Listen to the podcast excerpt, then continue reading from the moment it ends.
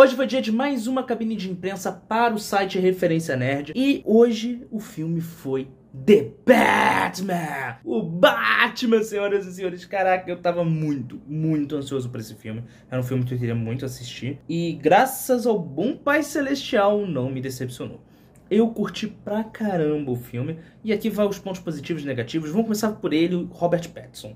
Que é o que muita gente... Ah, Crepúsculo... Blá, blá. Mano, ele convence como um Batman. Ele é um bom Batman ele tem uma pegada ali de detetive, que isso é uma coisa, ponto alto para mim do filme foi justamente isso. A pegada detetivesca do Batman. Ele tá muito mais para um Sherlock Holmes do que para aquele Batman super-herói, como foi mostrado no Batman vs Superman. Não, ele é um Batman que investiga, ele interroga o suspeito, ele vai atrás do crime, ele entende o que está acontecendo, ele procura prova. E ele trabalha junto com a polícia, na figura principalmente do comissário Gordon ali, auxiliando ele. E que acaba tendo uma dualidade ali, tipo Sherlock, Watson, que eu achei maravilhoso.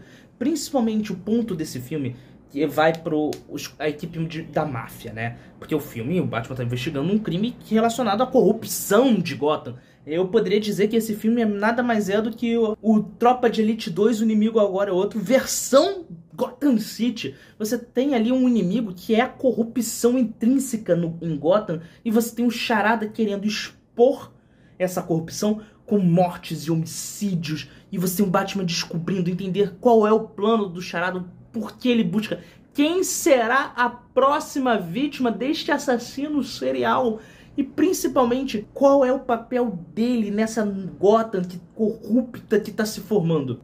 E aí, falando, eu comecei falando do Robert Pattinson, vamos ficar nele. Ele apresenta um Batman maravilhoso, mas o Bruce Wayne do Robert Pattinson... Cara, o Bruce Wayne do Robert Pattinson parece muito que ele é um adolescente que cresceu assistindo Crepúsculo, cresceu escutando Evanescence, música emo, música indie, é um Bruce Wayne revolts, mas que assim, hum, se ele tivesse feito a, o Bruce Wayne dele como o Edward de Crepúsculo, talvez tivesse sido um Bruce Wayne melhor. Porque o Bruce Wayne dele, mano, deixa muito a desejar. Ok, o negócio do Crepúsculo foi exagero. The Batman é um filme que merece ser assistido às 3 horas numa sala de cinema. É um filme que te pega do início ao fim com um mistério bom, gostoso e que com certeza você vai curtir e muito super recomendo. Essas são as minhas primeiras impressões, mas como sempre, a crítica completa está no Referência Nerd.